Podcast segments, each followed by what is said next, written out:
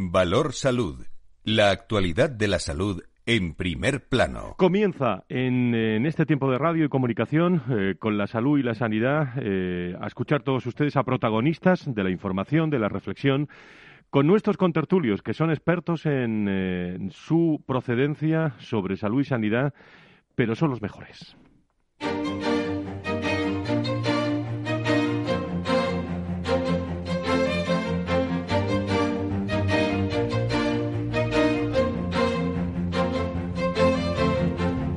Valor Salud es un espacio de actualidad de la salud con todos sus protagonistas, personas y empresas. Con Francisco García Cabello. ¿Qué tal? ¿Cómo están? Muy buenos días. Eh, De este viernes los datos son esperanzadores, pero nos queda mucho aún. ¿eh? Todos seguimos en alerta ante el COVID. eh, 14.515 nuevos contagios, 388 muertes por coronavirus en las últimas 24 horas. Esos son los datos de todos los días, iba a decir de todos los viernes, no, de todos los días. Además, la incidencia acumulada, 14 días descendió 29 puntos. Buena noticia respecto a la jornada eh, de los últimos 24 horas, se sitúa en 320 con 81. Baleares, Canarias, Cantabria, Extremadura, Murcia, desde donde nos pueden estar escuchando en, en algunas de estas comunidades, Navarra y La Rioja, se sitúan ya por debajo de 250 casos por 100.000 habitantes eh, a estos 14 días. Madrid mm, baja eh, considerablemente, está interviniendo, luego estaremos muy pendientes el viceconsejero Zapatero. eh, ayer conocimos también cómo se le abre un poco la mano a todos los eh, comerciantes de la Comunidad de, Madrid que lo necesitan, por cierto, economía y salud siempre eh, van de la mano y vamos a conocer algún dato de la Comunidad de Madrid en, eh, en estos últimos minutos. Fernando Simón ayer lo dejaba claro, anunciaba que los datos siguen mejorando en toda España y ha avanzado que de continuar así la actual tendencia, varias regiones podrían salir pronto del color rojo oscuro que marca la, máxima alerta en la que reconoce que todavía estamos. Cada día que pasa es un día que ganamos a la epidemia y ahora es claro, tenemos una vacuna que además va llegando cada vez en más cantidad, por lo tanto es más probable que de aquí a pocas semanas estemos en una situación realmente buena. Pero lo que no podemos es hacer que estas pocas semanas que nos quedan se conviertan en un infierno. 2.782.751 dosis. Es lo que en España se ha administrado hasta el día de ayer. Vacunas contra el COVID-19 de Pfizer, Moderna y AstraZeneca. El 76,8% de las distribuidas entre las comunidades autónomas, que asciende a 3.622.165 unidades, eh, es el dato de hoy junto a 1.144.556 que ya han recibido la pauta completa de vacunación. Un Ministerio de Sanidad que ha facilitado esta información en el informe del proceso de vacunación frente al COVID-19 en base a, todos los datos ¿eh? recogidos entre el 27 de diciembre, día en el que recuerdo que comenzaron la vacunación, y este eh, último 19 de, de, febrero en el que nos encontramos. Algunas comunidades llevan retraso en la comunicación de la información y únicamente ocho han facilitado datos también actualizados. Mientras, los datos del CIS, que son los que son, pero que anuncian la confianza de los españoles en la vacuna del coronavirus, que sigue subiendo, 82,9% de los ciudadanos aseguran que se vacunarán inmediatamente en cuanto les toque. Lógicamente, hay ganas. Eh, buena campaña ¿eh? la que ha comenzado el Consejo General de Colegios Farmacéuticos, que ha puesto en marcha una estrategia 360. Yo me vacuno por mí y por todos, cuyo objetivo es generar también confianza entre la población en torno a las vacunas frente al COVID-19. Y hoy entresacamos desde la Organización Mundial de la Salud, eh, la responsable de, de, la unidad de esa Organización Mundial de la Salud, que destacaba en una rueda de prensa también multitudinaria que el organismo no ha hallado evidencias de que la variante del COVID eh, identificada por primera vez en Sudáfrica sea más mortal que otra. Tampoco hay indicios que, que cause un mayor número de casos graves o sea más difícil de diagnosticar. Sobre esto hablaba Simón también. Tiene sentido controlar la entrada de las variantes sudafricana y brasileña. Ahora mismo tiene muy poco sentido el, el controlar la entrada de la variante británica. Circula ya ampliamente por España. Por cierto, que la OMS, la Organización Mundial de la Salud, descarta ahora, en estos momentos, las últimas horas, que el virus llegara a Wuhan, en alimentos congelados, como sugiere China. Y la investigación, en la cual estamos muy pendientes desde Valor Salud, una mutación en la proteína spike del, del COVID, eh, anuncia que existen en las variantes británica, Sudáfrica y brasileña, eh, hace que sea hasta ocho veces más infeccioso en células humanas en comparación con el virus inicial surgido en China. Son un, un estudio de la revista eLife, la investigación dirigida por, por expertos de la Universidad de Nueva York y el Centro de Genoma de Nueva York y el Hospital Monte Sinaí, corrobora los hallazgos de que la mutación eh, D614G, así se llama, hace que el virus sea más transmisible. Estos descubrimientos se suman también a un consenso cada vez mayor entre los científicos de que esa mutación es más infecciosa pero aún no está claro si su rápida propagación tiene un impacto clínico en la, en la progresión de la enfermedad. Las 10 y 10, las 9 y 10 en las Islas Canarias, así están las cosas, amigos y amigas. Necesitamos eh, esperanza y necesitamos muchas vacunas ya de forma masiva. Los datos de países son incrementos de vacunas, eh, bueno, que, que mejore fundamentalmente el estado de, de los contagios, eh, que se lo digan a Israel, por ejemplo, que lo ha hecho que lo ha hecho muy bien. A esta hora de la mañana saludo a Laura Muyeto. ¿Cómo estás, Laura? Muy buenos días. Hola, Fran, muy buenos días. ¿Y qué más tenemos hoy en Valor Salud? Pues bueno, empezamos con la gran tertulia de sanidad. En primer lugar, vamos a tener a Fernando Mugarza, director de Desarrollo Corporativo y Comunicación de la Fundación IRIS, hablando sobre el análisis de situación de la sanidad privada. También contaremos con Carlos Rus, presidente de ASPE, que nos hablará sobre cómo la sanidad pública monitoriza la vacunación COVID de la sanidad privada en Madrid. Tendremos también a Alfonso Carmona, que es presidente del Colegio de Médicos de Sevilla. Luego vamos a tener la oportunidad de conversar con Luz Álvarez Espiga, que es responsable de comunicación interna de Cofares y que ha sido también la primera empresa del sector de la industria farmacéutica con el certificado Top Employer. Eh, después, continuamente hablaremos con Juan Pablo Ramírez, director de Sanidad, y hablaremos también con Mónica de la Fuente, que es catedrática de Genética y Fisiología de la Universidad Complutense de Madrid. Posteriormente tendremos a Marina García, Product Manager de Peak Solution, especialista en el barómetro sobre el autocuidado de la población española. Y finalmente tendremos la reflexión final de Antonio Burgueño y Nacho Nieto sobre más temas de salud. Pues muchas gracias. Eh, nos va a dar tiempo a todo esto. Yo creo que sí, ¿no? Eh, vamos a comenzar. Félix Franco está en la realización y gracias gracias a todos los asesores eh, para este programa de salud y sanidad con los que hablamos durante toda la semana y gracias también a Beatriz Morales y a, y a Laura Muñetón. 10 y 12 comenzamos.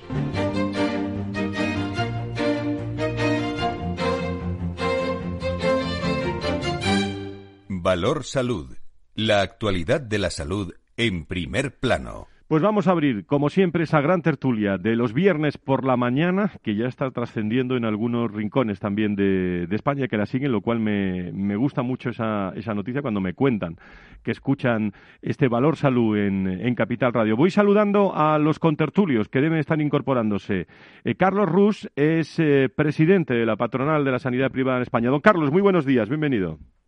Hola, ¿qué tal? Buenos días, Fran.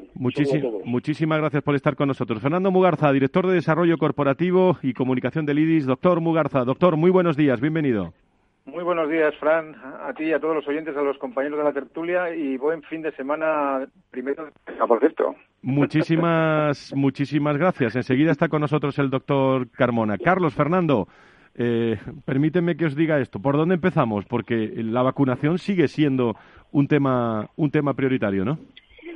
Bueno, pues eh, yo diría que, que yo empezaría por, por lo que se viene a llamar las cuatro P's, ¿no? En este momento, ¿no?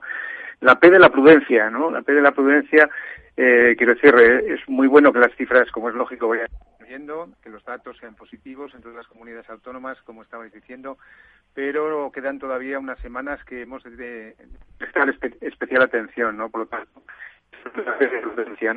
La segunda vendría en el contexto de la perseverancia en las medidas, ¿no? En las medidas de prevención que yo creo que no debemos de dejarlas atrás y, muy especialmente pues cuando llegan los fines de semana, ¿no? Con todo lo que estamos viendo también en las noticias. La tercera sería la de la prontitud, ¿no? Con la vacunación, con el tema de las vacunas eh, nos llegan buenas noticias, parece ser que llegan eh, pues muchas más dosis y eso siempre siempre es bueno, ¿no? Y la última eh, viene derivada de las anteriores, ¿no? Que es la de la paciencia en estas semanas que nos quedan, pues para ver ya definitivamente ese final del túnel, esa luz que parece ser que se vislumbra ya de una forma más clara, ¿no? Por lo tanto, yo insistiría en esas cuatro P's, prudencia, perseverancia, prontitud y paciencia. Carlos, eh, está hablando en estos momentos el viceconsejero de la Comunidad de Madrid, Antonio Zapatero. Ya hemos conocido que, que Madrid ya abrió la mano un tanto en las últimas horas. Los datos son muchísimos mejores en, eh, en Madrid y habla también Antonio Zapatero de, o alerta sobre los riesgos de, bueno, de levantar las medidas demasiado, demasiado pronto. En la línea de esa prudencia que decía Fernando, ¿no? Sí, yo totalmente de acuerdo, tanto con el viceconsejero como con Fernando. Yo creo que ahora mismo esta es una semana que es importante, Fran, porque por fin todas las comunidades autónomas están vacunando también a los profesionales de la privada. Las dos últimas, Castilla, León y País Vasco, por fin han, comenzado. Todavía quedan muchos profesionales por vacunar, pero en cualquier caso es una, es una buena noticia. Eh, también, bueno, eh, esperamos que siga creciendo el número de, comunidades autónomas que, se, que cuente con los recursos de la privada para vacunar. De momento tenemos cinco comunidades autónomas, con Madrid, con Murcia, con Andalucía, eh, Canarias y Cataluña, pero pensamos que, todavía podemos ser necesarios en otras, en otras muchas. ¿no? Y respecto a las medidas, Fran, pues es fundamental. Yo creo que tenemos que ser precavidos. La gente pregunta, ¿habrá una cuarta ola? ¿Habrá una quinta ola? ¿Habrá una cuarta ola? Habrá una quinta ola dependiendo de cómo nos comportemos. Yo creo que tenemos por delante, quizás en mente ya, incluso la Semana Santa, y muchas personas preguntan si se va a abrir la movilidad entre provincias y yo creo que hay que ser consciente del impacto que tiene cada ola, eh, del impacto que tiene en tantas familias, del, impacto que tiene eh, en, tantísimos también profesionales. Y yo creo que hay que ser muy precavido, hay que tener paciencia. Estamos después de un año, un año que yo creo que ha sido tremendamente duro, que es agotador para todo el mundo, que mentalmente supone un esfuerzo, pero tenemos que entender que, que tenemos que ser muy precavidos, porque Fernando, y me gustaría también tener tu opinión sobre esto, ¿no? Tenemos distintas cepas. Eh, hay algunas vacunas que no cubren todas las cepas. Mientras mayor número de personas se contagie, mayor probabilidad de mutación del virus. Mientras más mutaciones haya, más posibilidad de que esta crisis se, alargue en el tiempo.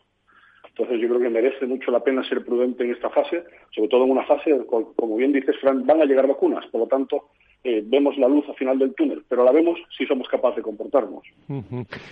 damos la bienvenida, enseguida doy paso a Fernando, pero damos la bienvenida al doctor Carmona, que está ya en el Colegio de Médicos de, Sevilla. Doctor Carmona, muy buenos días, bienvenido. Ah, hola, buenos días, ¿cómo estáis? Carlos y Fernando, ¿qué tal? bueno, bienvenido. ¿Por dónde empezamos, doctor? ¿Cómo van las cosas por Andalucía? como, por donde tú quieras. Hombre, yo creo que las cosas por aquí no van, no van tan mal como antes. A Dios gracias, la ola de la, de la Navidad está pasando, está pasando bastante bien porque han disminuido los contagios con las medidas que se han tomado, pero evidentemente la mortalidad esta vez ha sido bastante, bastante fulminante y ha, ha habido muchísima mortalidad en esta última ola. Creo que se está vacunando, que es lo más importante que tenemos ahora mismo, se está vacunando a buen ritmo al ritmo que están llegando las vacunas, evidentemente, porque aquí llegan y se ponen, o sea que no es que, y además se están vacunando como se dijo al principio, no se vuelve a cambiar otra vez, que es lo que a mí me descompone con estas personas, estos políticos que van cambiando según se levanta el sol o según se acuesta la luna, ¿no? Yo creo que aquí no, no se puede hacer esto se está haciendo a los mayores, prácticamente todas las residencias se han vacunado. eh, los médicos de los grandes hospitales y de todos los hospitales privados se han vacunado, si queda alguno es porque en ese momento no se pudo vacunar por lo que fuera, pero se están mal. Y ya los centros medianos y grandes se están vacunando, incluso los médicos que están en, en sus pequeñas consultas o en, su, en sus consultas en los pueblos y están llamando. Lo que pasa es que hay gente que le cuesta cierto trabajo, cierto trabajo seguir lo que le decimos. Y, entre unas cosas y otras, algunos se, se, se, se les cuelgan. Pero a Dios gracias, sí te puedo decir con alegría que se está vacunando a bastante buen ritmo y que se está vacunando a todos los que se tienen que vacunar y ahora a seguir con todo el mundo, claro. Porque lo que ha dicho Carlos me ha parecido interesantísimo. Sí, no, y fijaros, fijaros doctor eh, Fernando, y, y, ahora os di paso lo que sobre esto que decía Carlos Rus, el presidente de la patronal, eh, decía Fernando Simón ayer. ¿eh? Tiene sentido controlar la entrada de las variantes sudafricana y brasileña. Ahora mismo tiene muy poco sentido el, el controlar la entrada de la variante británica. Circula ya ampliamente por España. Bueno, eso es lo que decía ayer, en las últimas horas, Fernando, Fernando Simón. Bueno, yo creo que es, otra paridad. Ya está, no se puede, no se puede descalificar nada más que de esa forma. O sea, eh, va a haber nada más que dos o tres casitos, va a haber nada más que una casa. Contra menos entre mejor, ¿no? Claro. Menos posibilidad, porque si ha entrado uno a Madrid, pues ese va a contagiar a Madrid, pero si está Madrid confinado, no se va a ir a Barcelona o no se va a ir a Sevilla o no se va a ir a eso. Señores, pongan ustedes un poquito de, conocimiento dentro de su trabajo. Fernando. Sí, bueno, eh, iba a decir que efectivamente el tema de las mutaciones es un tema que está encima de la mesa, ¿no? Hay que tener mucho cuidado y mucha precaución precisamente con este tema, como bien dice, como bien dice también Alfonso, ¿no? Y, de hecho la Unión Europea pues lo ha puesto encima de la mesa, ¿no? Apresurando a las compañías farmacéuticas pues para que en definitiva pongan su atención precisamente en este tipo de cambios que está haciendo el, virus y para adaptar las vacunas, las, las futuras vacunas también, pues a estas posibles a estas posibles mutaciones, como decía al principio. Por lo tanto es un tema importante, ¿no? Lo que sí que me gustaría eh, reforzar ese mensaje también de, Carlos, ¿no? En el sentido de, la vacunación de los, de los profesionales sanitarios de la sanidad privada, que me parece una, muy buena noticia, después de que todos quedásemos un poco, bueno, por lo menos en la Fundación IDIS, consta también que en ASPE quedáramos un tanto extrañados, ¿no? Con la diferenciación entre sanidad pública y sanidad privada, otra vez el tema de la titularidad en, un hecho tan importante como es la vacunación, ¿no? Hemos de tener en cuenta que en países y, territorios dentro de, la Unión Europea, como puede ser Alemania, Francia, Italia, eh, Suiza u otros, ¿no? No, es, no, ha, existido eh, diferenciaciones entre una titularidad y otra, ¿no? Ha, habido un único calendario vacunal y a todos les ha vacunado directamente y al mismo tiempo. Yo creo que tenemos que, cuidar muy mucho a quienes nos cuidan y cuidar a quienes nos cuidan significa cuidar tanto a los que trabajan en la titularidad pública como privada. Por lo tanto, esa noticia de, Carlos me parece extraordinariamente positiva y por lo tanto, pues bueno, pues un motivo de satisfacción en este momento. Y en este sentido os pregunto a todos, eh, Carlos, eh, doctor Carmona y Fernando, eh, mm, necesitamos más rapidez, necesitamos vacunaciones masivas, pero necesitamos que lleguen vacunas, que no se queden en Londres, por ejemplo, ¿no? Sí, así eh, sí, bueno, de hecho, yo te diría, Frank, que, la, previsión en compras de vacunas que ha hecho el gobierno eh, es, tiene suficiente volumen para que España acabe cediendo vacunas a países en vías de desarrollo. Esa es, la, esa es la previsión, pero el problema, como todos sabemos, es que, que, van llegando, pero van llegando de momento en un volumen pues demasiado pequeño. Sí, y luego eh, yo, para mí también hay otro, otro aspecto importante, ¿no? Por lo menos lo digo desde un punto de vista casi de reflexión personal, ¿no? Y es el tema de la, de, la comunicación de la estrategia de vacunación, ¿no? Porque no sé si tenemos muy claro cuándo nos va a tocar a cada uno de nosotros, para cuándo va a ser. ¿Eso depende también de Iván Redondo, eh, Fernando? Bueno, me imagino que algo tendrá que ver. algo tendrá que ver. Vamos a dejarlo ahí encima de la mesa y si y si tiene algo que ver, pues pues preste atención, ¿no? Que preste atención, escuche, que es importante y tome medidas. Porque la verdad es que la comunicación de la estrategia de vacunación yo creo que es francamente mejorable y de hecho lo que sí que hay es una incertidumbre en la población de que nadie sabe bien a ciencia, cierta ni cuándo, ni dónde, ni cómo, ni qué vacuna le van a poner. Pienso. Doctor Carmona. Yo estoy totalmente de acuerdo con Fernando y, con Carlos. Hay suficientes vacunas y va a haber suficientes vacunas para todos. Eso está claro. Y además van a ir llegando en una progresión aritmética seguro. Ahora están, ahora hay una demanda muy muy importante. La demanda va a seguir, pero el, el fabricar las vacunas va a ir muchísimo más rápido y van a llegar más vacunas. Eso lo vamos a tener claro. Lo que sí no tengo claro, y eso sí es importante lo que acaba de decir Fernando, y hay que ver la estrategia de vacunas porque no es lo mismo vacunar a un centro de salud, a un determinado hospital o a un determinado eh, consultorio que vacunar a miles y millones de personas. Estos son vacunaciones masivas que hay que tenerlas programadas, señores. Si no están programadas, y no hay que programarlas cuando sepamos, hay que programarlo desde ya. Y los que nos queden, que van a ser millones de personas, van a tener que estar perfectamente ordenados y perfectamente eh, organizada la forma de administrar esas vacunas. Si no, vamos a perder un tiempo precioso para vacunar el mayor número y más rápidamente de personas posible. Claro, empezando porque porque los propios eh, profesionales sanitarios tampoco tienen muy claro quiénes pueden vacunar y quiénes no. Eh, seguimos todavía con la diatriba de si los farmacéuticos vacunan, vacunan o vacunarán o no vacunarán.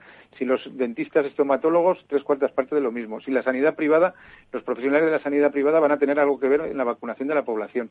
Quiero decir, eh, como bien dice como bien dice Alfonso, esto es estrategia, ¿no? Y la estrategia hay que comunicarla y, y, y, antes que comunicarla hay que prepararla, ¿no? Y preverla.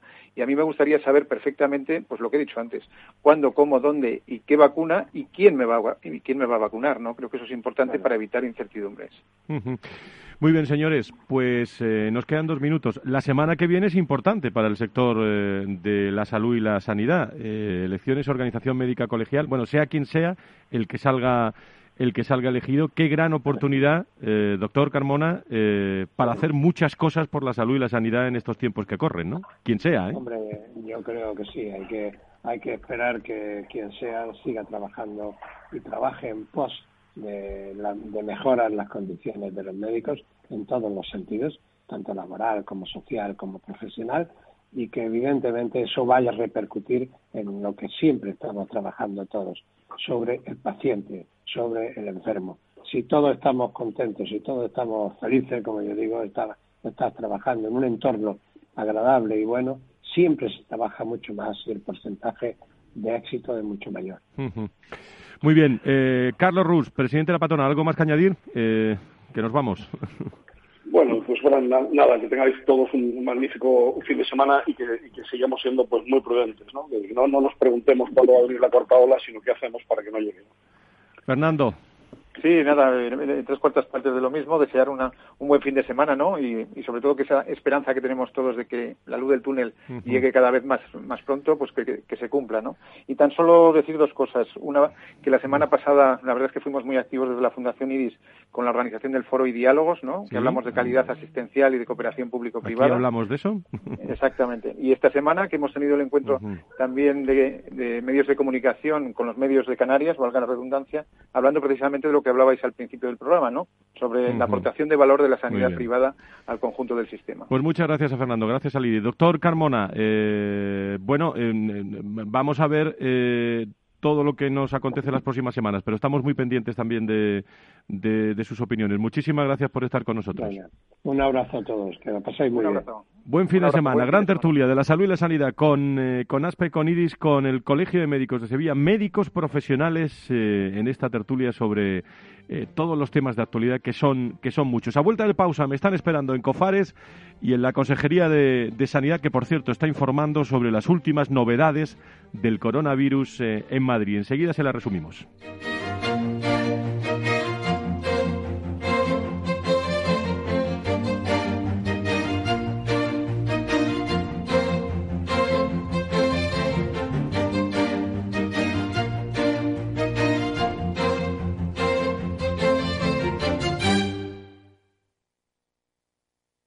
Si tu lado emocional dice, invierte en robótica, sabes que es un sector en crecimiento, y tu lado racional dice, no tienes tiempo de crear una cartera desde cero y si te la gestionan otros, te cobrarán mucho en comisiones. En Renta 4 Banco te lo ponemos fácil. Con el nuevo servicio de gestión óptima, contrata nuestras carteras temáticas 100% online, con una comisión de gestión de solo 0,25%. Entra en r4.com o en cualquiera de nuestras oficinas y descubre todas nuestras carteras. Tu lado emocional y racional por fin se unen. Renta 4 Banco, tu banco especialista en inversión. Frente a los impagos, vitamina D, la fórmula de información empresarial exclusiva de Informa para minimizar los riesgos y facilitar la toma de decisiones. Descubre Data Powered by Informa, la solución perfecta para tu negocio. Consulta al especialista en Informa.es. Escuchas Capital Radio, Madrid 105.7, la radio de los líderes. Capital Radio existe para ayudar a las personas a formarse y conocer la verdad de la economía. Los valores que Capital Radio defiende son la verdad, la libertad y la responsabilidad. Capital Radio es una empresa independiente que no se identifica con ideologías políticas. Capital Radio está aquí para ayudar a las empresas a comunicar cómo crean valor. Capital Radio apuesta por empresas sostenibles, transparentes y comprometidas con la sociedad. ¿Y tú? ¿También quieres trabajar por un mundo mejor? Aquí tienes tu sintonía. Capital Radio, con la gente que aporta y no se aparta.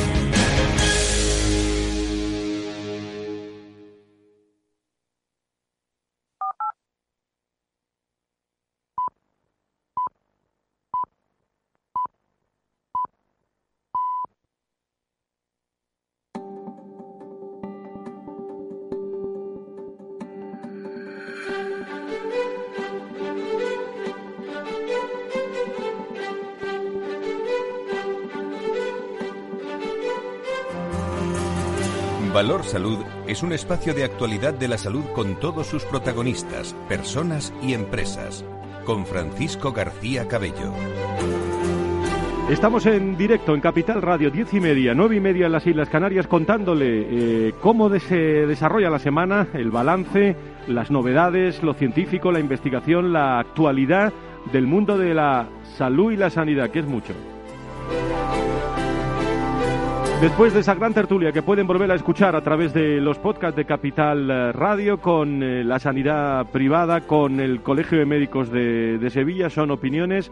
En estos eh, momentos está interviniendo la Consejería de Sanidad con su viceconsejero Zapatero informando sobre las últimas novedades del coronavirus en la Comunidad de, de Madrid. Hemos podido eh, conocer que en la Comunidad de Madrid la cepa británica del coronavirus tiene una presencia del 30% en estos momentos, según ha anunciado el propio, el propio viceconsejero Antonio Zapatero, que ha insistido también en que los casos de, de esta variante siguen aumentando en la región. En cuanto a la cepa brasileña y Sudáfrica, ha informado también de que no se han detectado más casos de estas dos, eh, de estas dos cepas y hemos también eh, conocido que 31 zonas básicas de Madrid y 7 localidades dejan de tener restricciones por el coronavirus. Es de momento lo que, lo que estamos sacando eh, de, esta comparecencia de, Zapatero eh,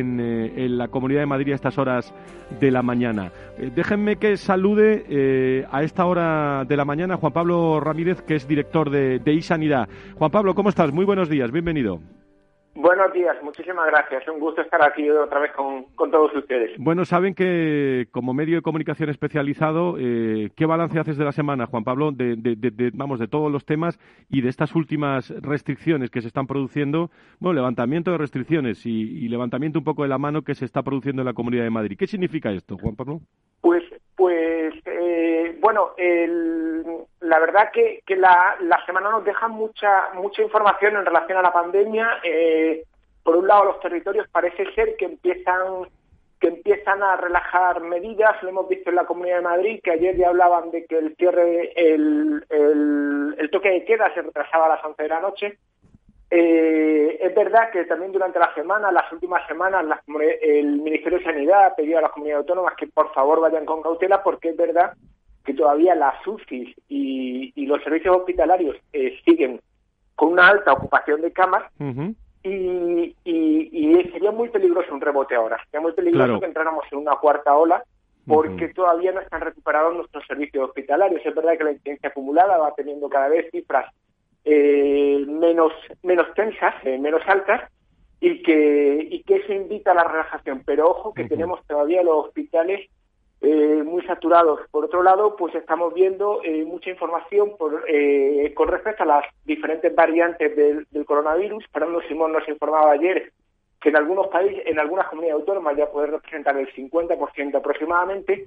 Y luego también mucha información con relación a la vacuna. Eh, un estudio que se publicó ayer en The New England Journal of Medicine hablaba ya de que de que de que se podría retrasar la segunda dosis de la vacuna de Pfizer que porque bueno porque parece ser que, que, puede producir ya solo la primera dosis una protección del del 85% hemos visto que Janssen también ha, ha solicitado la, la aprobación de su vacuna. Esta vacuna podría jugar un rol muy importante porque solo es un pinchazo. Eh, solo es un pinchazo y, es verdad que el, calendario de vacunación, que el, proceso de vacunación no, estaba, no está avanzando como todos quisiéramos, está avanzando de una forma muy lenta y, quizá una vacuna que entrara con un solo pinchazo y si se confirma también que la de Pfizer podría quedar en un solo pinchazo, en una sola dosis, pues esto podría suponer un empujón muy muy muy importante al plan para conseguir ese ese 70% de población que se quiere conseguir antes del antes del verano. Sin duda alguna. Eh, por último, Juan Pablo, eh, vamos a ver si no si lo intento yo traducir. Eh, tenemos luz al final del, del, túnel, sabiendo que estamos en el momento crítico del coronavirus en, iba a decir en España, en, el mundo. Tenemos luz. Yo creo que sí. Yo creo que yo creo que ahora mismo hay unas hay unas perspectivas positivas que no las no las da la vacuna, por un lado. vemos que hay también esfuerzos muy importantes desde desde los departamentos de investigación, tanto los institutos de investigación de los hospitales como de las compañías farmacéuticas, de la industria, que está trabajando para encontrar eh, terapias que sean efectivas contra esta contra esta enfermedad, que yo creo que es uno de los grandes problemas que, que tenemos ahora mismo y que están encontrando con que se están encontrando sobre todo los servicios de urgencias de medicina intensiva y de y de medicina interna eh, que ahora mismo no tenemos, eh, eh, empezamos a ver ya terapias que, pueden ser efectivas, pero necesitamos confirmar esos, esos, esos datos. Pero yo creo que sí, que creo que sí, que, en el futuro que, lo estamos empezando a controlar, que, la vacuna nos da nos da una posibilidad, pero es verdad que va a cambiar esto también, ¿eh? nuestra forma nuestra forma de vida. Está, eh, está cambiando ya, está cambiando ya eh, realmente esta forma de vida. Bueno, pues seguimos y Sanidad durante toda la semana. Juan Pablo Ramírez, director de Sanidad, muchísimas gracias por estar con nosotros. Muy buenos días, buena semana, cuídate. ¿eh? Igualmente, buena semana. Muchísimas gracias. Beatriz Morales, ¿qué nos queda hasta las 11 de la mañana, a las 10 en las Islas Canarias por escuchar en este programa? Valor Salud.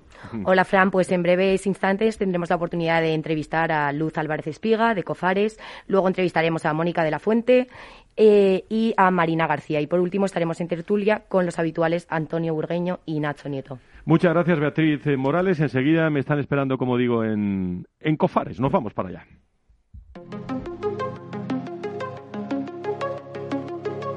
Valor Salud desde la actualidad. La salud al alza.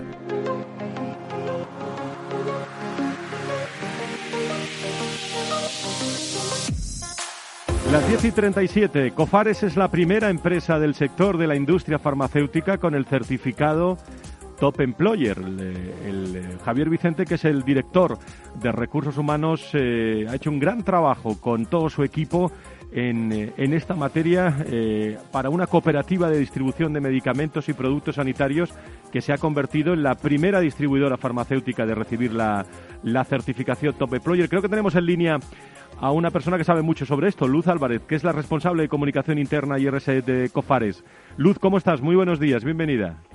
Buenos días, buenos días, bien, muchas gracias. Enhorabuena, eh, yo creo que lo importante, y tú llevas comunicación interna, es comunicarlo al sector, comunicarlo a los empleados que se sientan orgullosos con esta certificación, ¿no? Efectivamente, bueno, es un orgullo para toda la compañía, está claro, recibir por primera vez este, este reconocimiento al trabajo bien hecho ¿no? en todas nuestras políticas de recursos humanos y sobre todo que, los empleados se sientan igual de, orgullosos y, por eso estamos trabajando en ello firmemente, en, comunicarlo internamente, en, bueno, pues en reforzar que, tenemos que estar todos eh, encantados de haber recibido esta, esta certificación. Premia el esfuerzo. Porque al final es una certificación de todos. Digo que premia el esfuerzo, Luz, invertido en conseguir que COFARES sea un lugar de trabajo donde los empleados se sientan cómodos, se aprecie su contribución y se promueva un desarrollo profesional en un momento donde las cosas eh, por este coronavirus están cambiando mucho desde el punto de vista laboral y de convivencia en la organización, ¿no? Sí, efectivamente. Realmente, esto, si hacemos un símil, es como si nos hubiesen chequeado el estado de salud de nuestra estrategia de, personas ¿no? y gestión de, equipo. Y nos han dicho que, el resultado de ese chequeo de salud es, fantástico, que estamos muy saludables. Y, ¿Y por qué digo esto? Pues porque, como tú dices, estamos en un panorama complicado, un panorama en el que eh, hay mucho talento fuera, porque es verdad que el coronavirus, pues bueno, ha, dificultado ciertas cosas, pero hay mucho talento fuera y, hay gente muy preparada que se está formando mucho y, que está buscando en las empresas oportunidades, eh, bienestar, empresas que le ofrezcan un, lugar de trabajo eh, cómodo, donde se les cuide eh, y nosotros tenemos que estar ahí, nosotros tenemos que atraer ese talento, ese nuevo talento, tenemos que retener el que, el que tenemos y no nos podemos permitir no estar entre las mejores empresas de trabajo que ofrezcan todo eso que busca el nuevo talento. y, más en estos tiempos. Claro, en estos tiempos y por último, eh, Luz, eh, lo importante que es el, el, clima laboral en estos momentos, lo sabemos también por, por recursos humanos, que lo que supone en definitiva es tener una distribuidora como es que farmacéutica como es Cofares como empresa realmente empleadora, ¿eh? que no paráis en este sentido. Sí, yo creo que últimamente se, está viendo, se está viendo el esfuerzo que estamos haciendo, el trabajo de todo el área de recursos humanos, bueno, y realmente de toda la, organización, pero es un trabajo transversal, y nos estamos posicionando muy bien con todas las empresas como con, el resto de la competencia como empresa empleadora. Y, además nosotros testamos muy bien ese clima laboral del que tú hablas porque hacemos consultas habituales a nuestros empleados a través de encuestas para ver cómo se sienten, qué necesitan, cómo se encuentran, para saber ese clima laboral y eso nos hace pues reforzar ciertas cosas, trabajar y mejorar. Pues Luz, muchísimas gracias eh, como responsable de comunicación interna y RSE de Cofares. Gracias y enhorabuena a, a, Cofares y un abrazo para todo, para todo el equipazo de recursos humanos. Muchas gracias. Muchísimas gracias a vosotros. Valor Salud. La actualidad de la salud en primer plano. Bueno, pues en los últimos minutos ya me está esperando Antonio Burgueño, director del proyecto Impulso. Nacho Nieto es consejero de salud de La Rioja y experto en políticas sanitarias, donde van a poner un poco los retos de la semana y Antonio siempre nos resume muy bien en unos minutos. Y abrimos ahora dos puntos informativos de, investigación, aquellas cosas que muchas veces están ahí y, no trascienden, pero la reconocida revista científica American Environmental Health ha avalado el revolucionario sistema de, descanso Ogo, enseguida le cuento, ¿eh? patentado y producido en España por la compañía Ogo, la única cama, estamos hablando de una única cama que mejora, fíjese, su sistema de inmunitario en, en solo dos meses, ¿eh? científicamente científicamente probado. Mónica de la Fuente es catedrática de genética y fisiología de la Universidad Complutense de, Madrid y conoce muy bien todo, todo este asunto. Eh, Mónica, ¿cómo estás? Muy buenos días, bienvenida.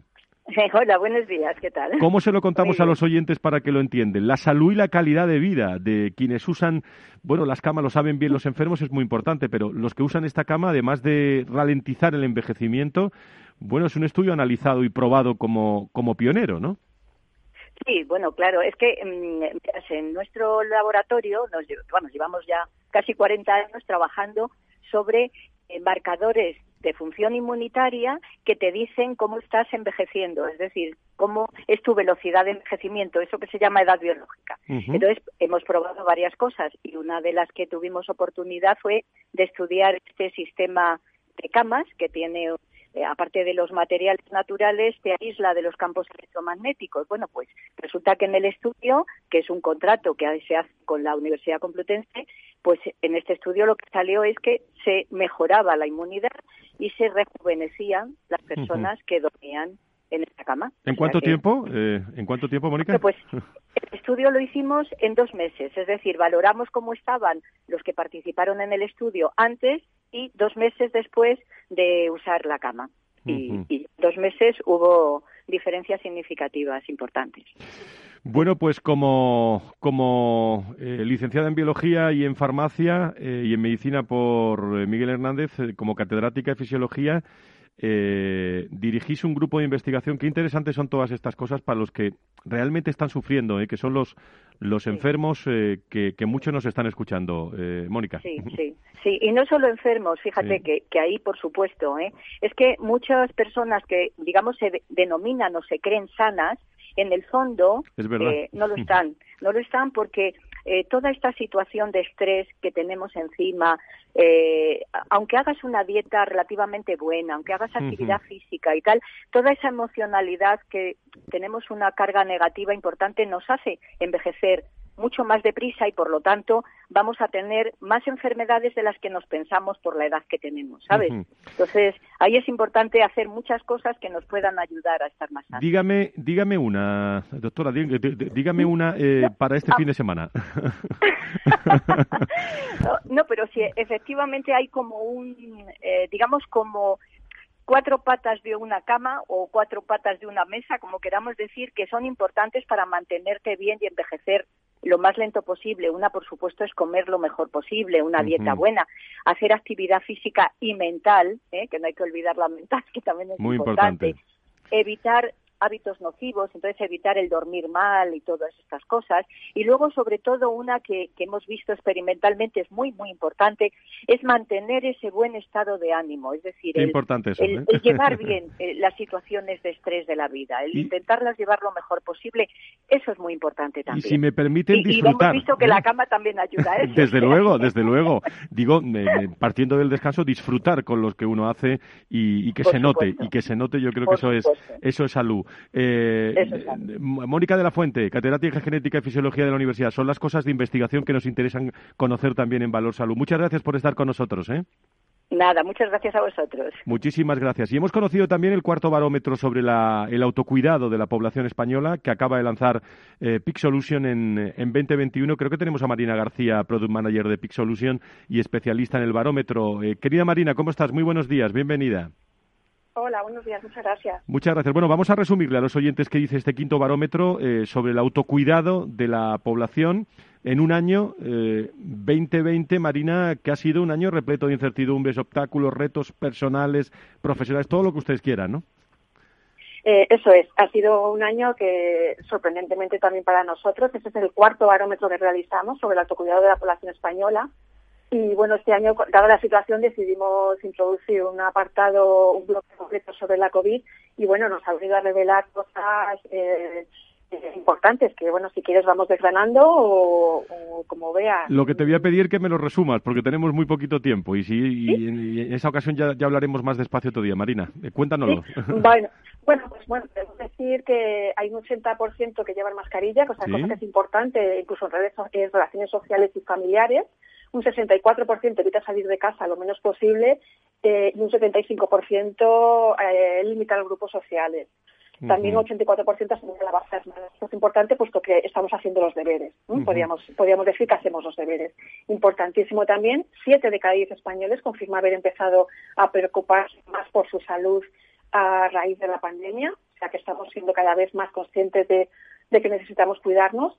¿Qué más podemos ver? Eh, las personas que padecen enfermedades crónicas son las personas que se preocupan más de su salud desde que, desde que empezó la pandemia y bueno, entre las, las eh, enfermedades que eh, manifiestan tener los, los españoles son un 13% hipertensión, un 12% asma, eh, un 10% hipercolesterolemia y obesidad y casi el 8% diabetes, ¿no? que son pues todas ellas enfermedades ligadas a una mayor incidencia. Esto es un magnífico resumen de este quinto, eh, cuarto barómetro sobre el autocuidado de la población, en el que, eh, por último, los españoles parece bueno, no sé si es que no tenemos más remedio, pero hemos tomado más conciencia, ¿no? No solo de la transmisión del COVID-19, sino que, que, hemos asegurado de llevar un control más exhaustivo de todos los niveles de salud, ¿no?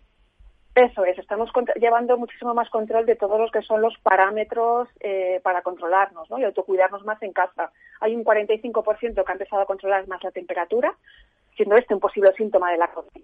Un 26% ha empezado a controlar más su peso y eh, un 23% de los encuestados han empezado a controlar más su tensión, siendo la hipertensión un factor de un factor de riesgo. O sea que podemos ver que, sí que la población ha tomado conciencia de lo importante que es la, eh, la salud. Muy bien, pues eh, Marina, Marina García, como Product Manager de Pixel, muchísimas gracias por, por estar con nosotros y resumirnos estos datos tan interesantes para, para toda la sociedad y todos los oyentes. Muchísimas gracias. Muchas gracias a vosotros. Un saludo. Muy bien, nos vamos al resumen final de Antonio Burgueño y Nacho Nieto, que nos están esperando.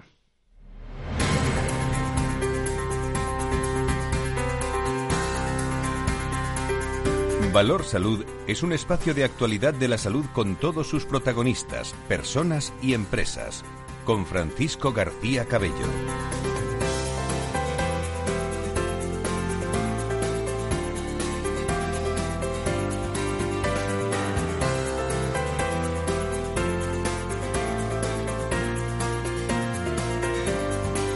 Pues mucha actividad en el programa de hoy cuando estamos conociendo esas 31 zonas eh, que han dejado de ser eh, restricciones en la comunidad de, Madrid.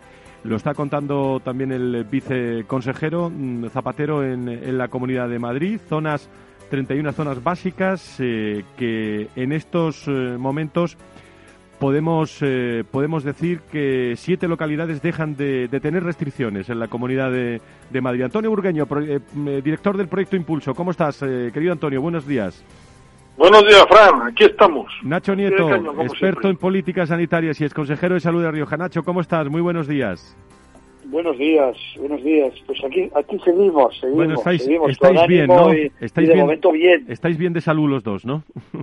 Estupendamente. Sí, sí. Gracias a Dios. Efectivamente, gracias a Dios. ¿Y qué, ¿y qué resumen y qué resumen hace Antonio Burgueño de este programa que le ha estado escuchando hoy para todos nuestros oyentes, Antonio? Pues te lo voy a resumir, te va a gustar. Mira, hoy ha, hoy ha sido el programa de las cuatro P's. Porque ha empezado Fernando Mugarza hablando de las cuatro P's, que me ha gustado mucho de la paciencia cuando nos hablabas de la evolución de la pandemia, seguimos con la P, y, y luego las cuatro P del envejecimiento que decía Marina de la Fuente en sus cuatro, en las patas que decía de, las claves, ¿no? Entonces podemos ver, porque además hemos seguido con la paciencia después cuando Carlos Ruz nos transmitía tranquilidad diciendo que vamos, que, que van a llegar las vacunas, que se han comprado muchísimas, que no van a sobrar al final, pero como hemos dicho en este programa en otras ocasiones, pues es que se había sobreestimado la capacidad de logística del mundo para, producir y distribuir eh, vacunas, con lo cual la lógica se va imponiendo lo que no significa ser negativo, significa que hay que tener, como dice don Fernando, mucha paciencia y, bueno, y, ir esperando, como decía don Carlos Ruz, que las cosas ocurran, ¿no? Yo creo que es el programa de las cuatro peces que Pues ahí queda ese, ese resumen magnífico. Nacho, eh, bueno, que lleguen las vacunas, pero que no lleguen tan lejos, ¿no? Como el dicho, ¿no? Que, que, que lleguen más, ¿no? Eh, sí, la verdad, la verdad es que sí. Yo lo decía, lo decía la semana pasada y las cosas van más despacio de lo que nos gustaría, ¿no? Porque empiezan a, a llegar a llegar vacunas, pero bueno, la verdad es que, se ha complicado un tanto la cosa porque ahora ya no tenemos una sola, eh, llamémosle línea de, vacunación o de, o de actuación, porque cada vacuna tiene unas especificaciones distintas, unos destinatarios diferentes, y eso están haciendo que haya que alterar un poco ese orden de la vacunación según edades, según grupos y eso pues eh, no favorece el que se pueda vacunar de una forma muy muy deprisa, salvo que hubiese y todavía no las hay eh, vacunas para todo el mundo y que se pudiese vacunar a toda la población indiscriminadamente, que sería posiblemente lo deseable, pero que, que no es lo posible, porque se siguen dando números de compra de vacunas eh, muy grandes, muy grandes, pero sin embargo los plazos para adquirir esas vacunas y para disponer de ellas también eh, son bastante amplios, bastante amplios. No, no estamos hablando de vacunas disponibles, sino que se tendrán en meses, en mucho tiempo, cuando se empezarán a recibir. Y por tanto eh, jugamos, o, o, por lo menos tenemos que tener en cuenta esas, esas circunstancias. Y yo sigo deseando y animando a que la vacunación tome un ritmo mayor que el que tiene hasta ahora. Lo que está claro, Antonio, eh, Nacho, es que la estrategia de vacunación contra este COVID-19, eh, bueno, si somos flexibles, realmente hay que hay que acelerarla, ¿no? Porque el verano está ahí, las cifras están ahí y, y es evidente que económica, sanitaria, social y si quieren ustedes psicológicamente va a ser muy importante para la salud, nos lo dicen, nos lo dicen todos, el sentido también de, de optimismo, ¿no, Antonio? Sí, vamos a ver, yo yo creo que sí, que, que, que tener este, vamos, los pasos, a ver, las vacunas llegarán y, y, y, los ritmos son los lógicos y se está trabajando mucho en todo el mundo para que esto ocurra, ¿no? Y se irán aprobando otras, se acelerará el ritmo, será exponencial esto, y hay que tener paciencia. Y luego tener algo muy claro, otro día me decían de la dirección médica de un gran hospital, me, me decían, y los, los últimos tendrán las mejores, porque porque al final se está trabajando en mejorar las vacunas para que las próximas que sigan, se sigan produciendo pues sean capaces de luchar mejor contra las cepas que están haciendo, con lo cual el que espera pues tendrá mejor mejor vacuna al final. Con lo cual, bueno, pues las cosas tienen un ritmo, tienen una lógica, tienen una evolución. Más, estamos siempre muy pendientes de cuántas vacunas hay, cuántas cepas. ¿Alguien se ha preguntado alguna vez cuando le pone la vacuna al gripe cuántas cepas hay, qué cepas son y qué cepas no se han contemplado ese año? Ni cuántas vacunas van a llegar, ni cuántas nos pone la vacuna y punto. Pero en este caso estamos todos en la lista de vacunas intentando ver cuántas hay, cuántas cepas, qué porcentaje. Yo creo que hay una saturación exagerada que, genera esa ansiedad. por, pues yo, por, ejemplo, que hay una campaña que, en, que Madrid se pone en pocos meses un millón y pico, y no pasa nada, y con toda tranquilidad el sistema funciona. Pues estamos aquí pendientes, tengo aquí todos analistas sanitarios. Nacho. Sí, Antonio, es verdad, pero la información es necesaria, pero ahora mismo pero la, sobre, un exceso, de, de información y además no siempre suficientemente clara iba a decir ni fiable. Nos lo tenemos que creer porque no hay otra, pero cada día se nos cuenta una, una historia distinta. Las, las últimas eh, cosas que se contaban sobre las cepas nuevas o las no nuevas, vamos a ver, eh, esto constata cada día que claro que hay que investigar, que hay mucha gente que sabe mucho de esto, pero que sigue habiendo un desconocimiento tremendo sobre lo que está pasando. Pero seguro, Nacho, pero seguro Nacho, seguro, pero, pero es que, mira, si evaluamos la pandemia, no, no ha habido, yo creo, en, no soy capaz, porque tampoco soy experto en esto, pero eh, una evolución tan rápida de conocimiento compartido para, para una enfermedad en meses es alucinante. Lo que pasa es, claro, que evidentemente seguimos viendo todo lo que tenemos por delante, que, sigue, eh, que es menos, pero sigue siendo, ¿no? Muy bien. Eh, Nacho, Nacho Nieto, Antonio Burgueño, díganme brevemente un reto de, para la semana que viene. Siempre les pido un reto en esto de, de la salud y la sanidad para todos los que nos están escuchando.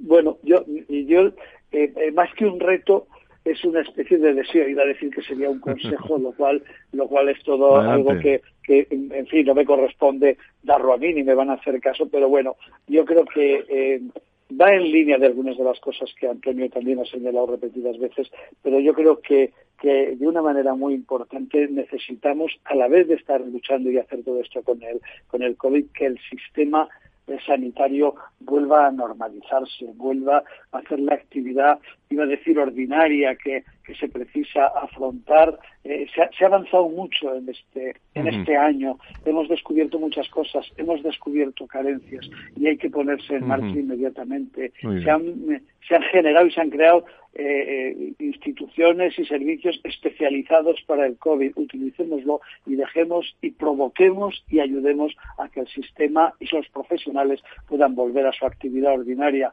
Lo necesitamos tanto como, como el COVID para seguir eh, viviendo con salud. Pues Nacho, muchas gracias por estar con nosotros. Antonio, en 10 segundos, un reto, lo que, lo que tú quieras.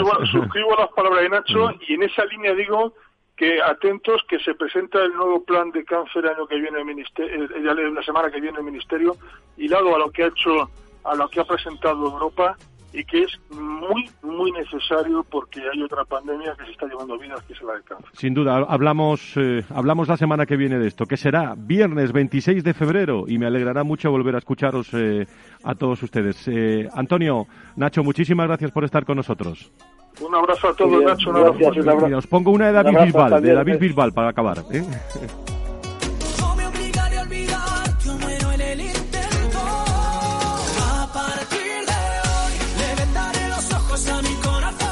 Pues cuídense mucho. El próximo viernes, como digo, 26 de febrero, aquí estaremos, las 10, las 9, las Islas Canarias, contando de otra forma la salud y la sanidad con todos los datos y con toda la, la reflexión. Gracias a todos ustedes, queridos amigos. Buen fin de semana. Cuídense, ¿eh?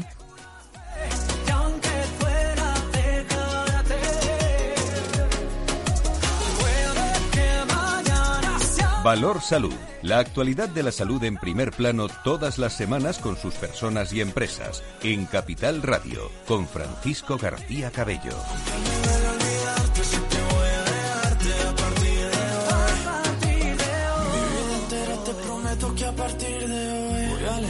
Escribirte como un perdedor. Al fin y al cabo ya no hay nada que contarte. Yo ya di mi parte y aún así no volverás. Y aunque sea difícil ya no verte más, será por mi bien no saber dónde estás. Yo para tus juegos ya no soy, de otros brazos yo me voy porque a partir de